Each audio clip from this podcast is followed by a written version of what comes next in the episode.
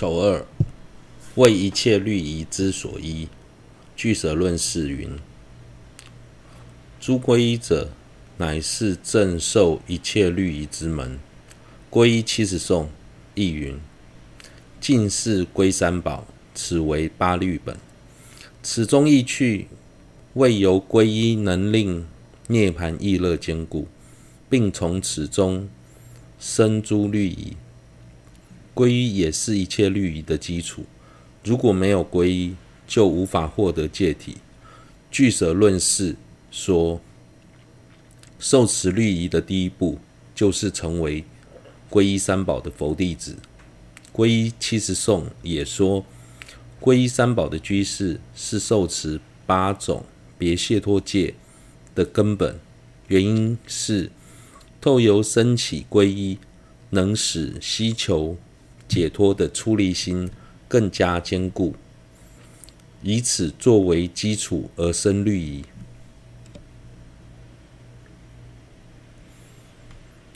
八种别解脱戒：比丘戒、比丘尼戒、沙弥戒、沙弥尼戒、正学尼戒、男居士戒、女居士戒及八关斋戒。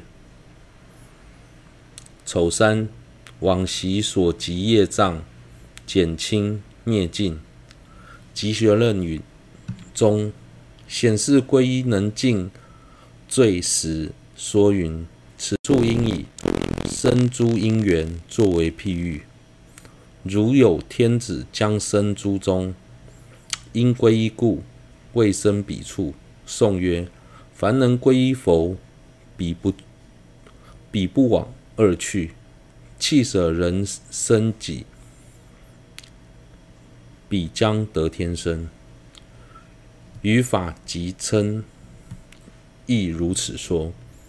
透由皈依，能使往昔所造的恶业减轻，甚至完全消失。在集学论中提到这一点时，有特别强调，应应该以生诸因缘的公案来喻来做说明。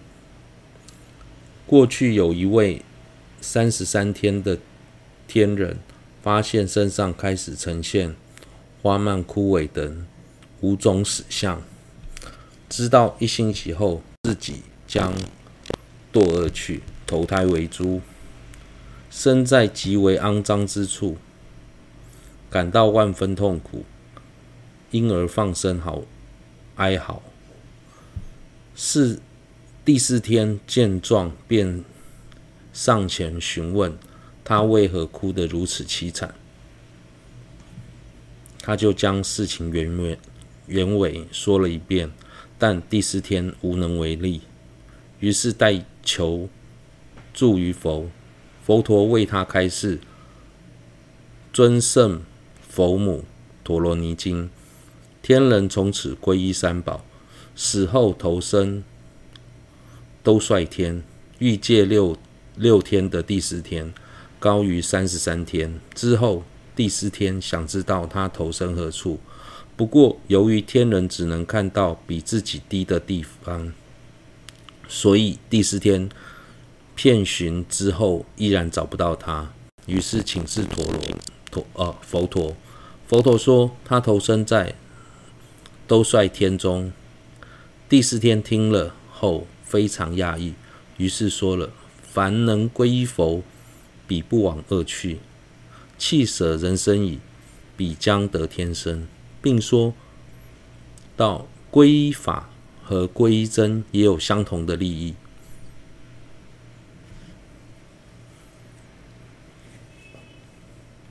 天人又称三十者，能够了知过去、现在、未来三十。所以知道过去是从何投生为天，以及死后将生何处。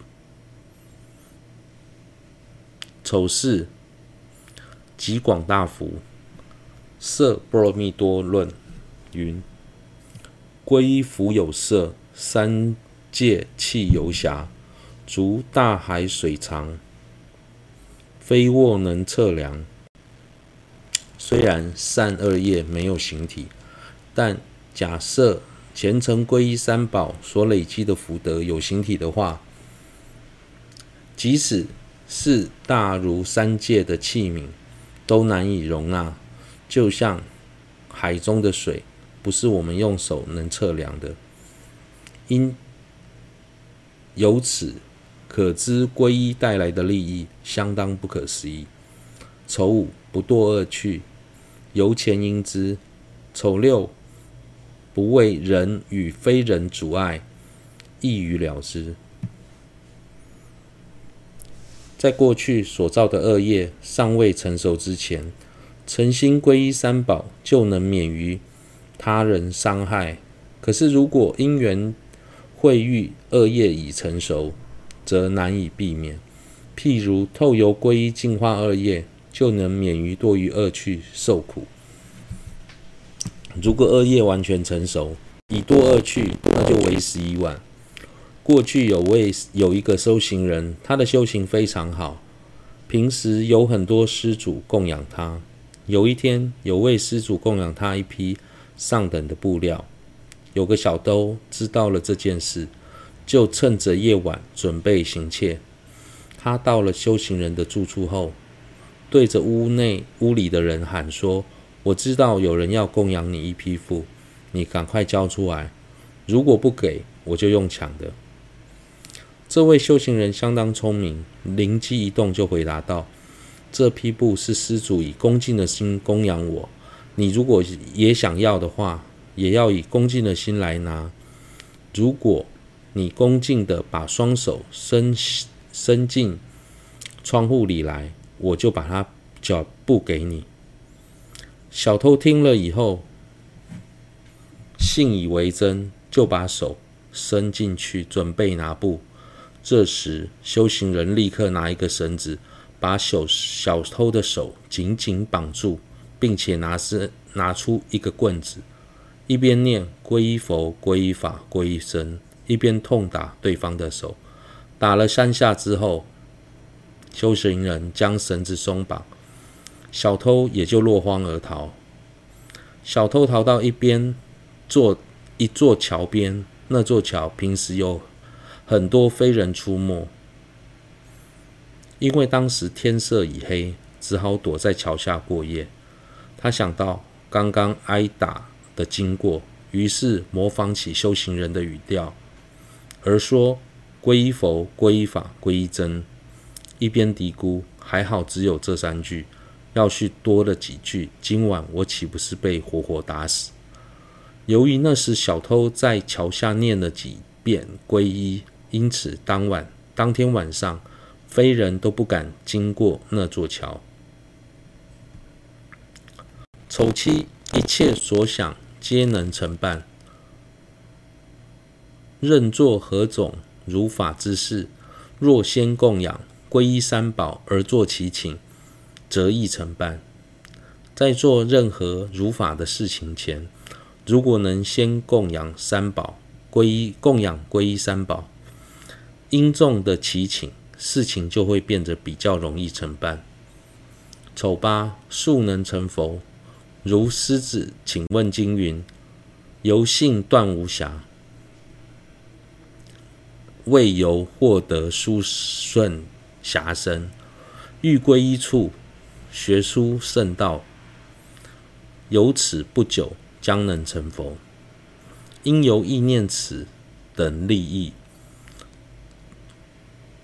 化昼三夜三精勤勤修归依。”狮子请请问经说，透由对三宝起信心，就能避免死后堕入无闲暇处。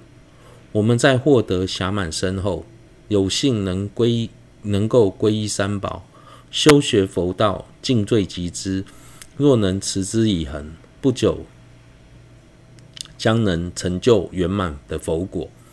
阿底峡尊者初到西藏时，由于藏人的根器非常拙劣，所以尊者并没有对他们讲述深奥的法门，而只开示皈依业果。因此，当地的学者便以嘲弄的口吻称呼他为皈依上师，业果上师。尊者的弟子听了听到之后，就跟着尊者说：“尊者，您可不可以不要再讲皈依和业果啦？因为外面的人都嘲笑您是皈依上师，业果上师。”尊者听到之后，不仅没有生气，反而高兴地说：“太好了，光凭这个名字就能利益圣教。由此可知，皈依的重要性。”我们千万不可轻忽。皈依三宝之后，应该每天思维上述各种利益，昼三夜三，勤修皈依。子六，夏至吸气，乃至命危，亦应守护不舍三宝。身体寿命之财，无疑将舍。若为此等而弃三宝，则一切身受。苦无间，因起四念，做任何事不舍归处。下至嬉戏，亦不应说舍归依处，亦不应说舍归处语。身体、寿命、资财，最终都会离我们远去。如果为了这些现世现世安乐而弃舍三宝，那么死后生生世世都将持续受苦，应该立下誓言，不论做任何事，绝不弃舍三宝。大到有生命危险，小至只是开个玩笑，也都不可说出弃舍三宝的话语。二、破除错误的观念分四：一、遮止非学处者。诸先觉等说依学处，往任往何方，皆因修学归依彼方如来。此说未见根据。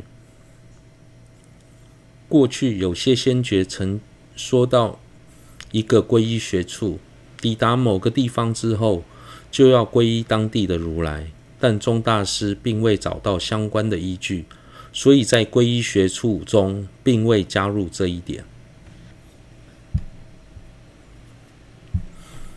二、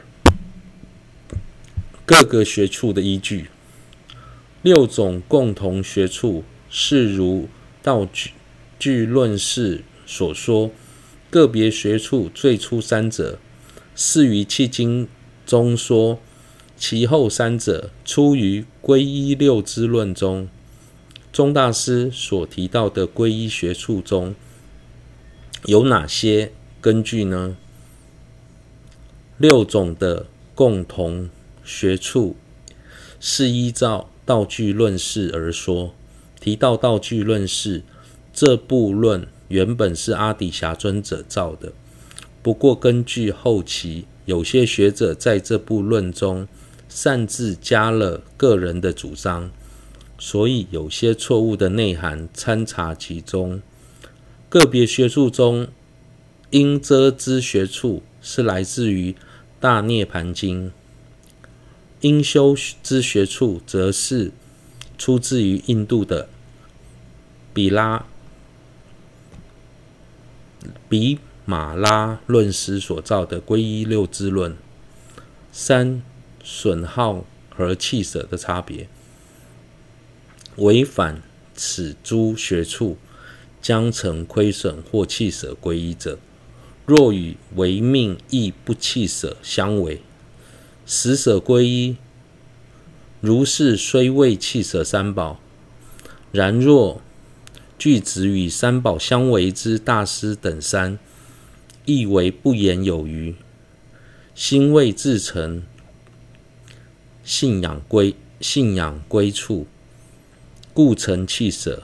若未违犯此等，仅为学处。则非弃舍皈依，皈依三宝之后，违反某些皈依学处，会使皈依亏损；有些则会成为完全弃舍皈依。如果为违反为命亦不弃舍这点，就等于是弃舍皈依，弃舍三宝。因此，因此，纵使遭受生命危险，也不应该弃舍三宝。简单的来说，如果有人威胁你，你要是要命，还是要皈依三宝？你应该鼓起勇气说：“我宁可失去生命，也不愿意弃舍三宝。”这也算是为正法而牺牲生命的表现。过去在蒙主、蒙古曾发生一件事，有间寺院大约有五百多位法师在一起学习佛法。有一天，一批军队侵入了这间寺院，把所有的法师都赶到广场上。并威胁他们说：“如果你们想要保住生命，就要放弃三宝，并在大众面前发誓，三宝是不存在的。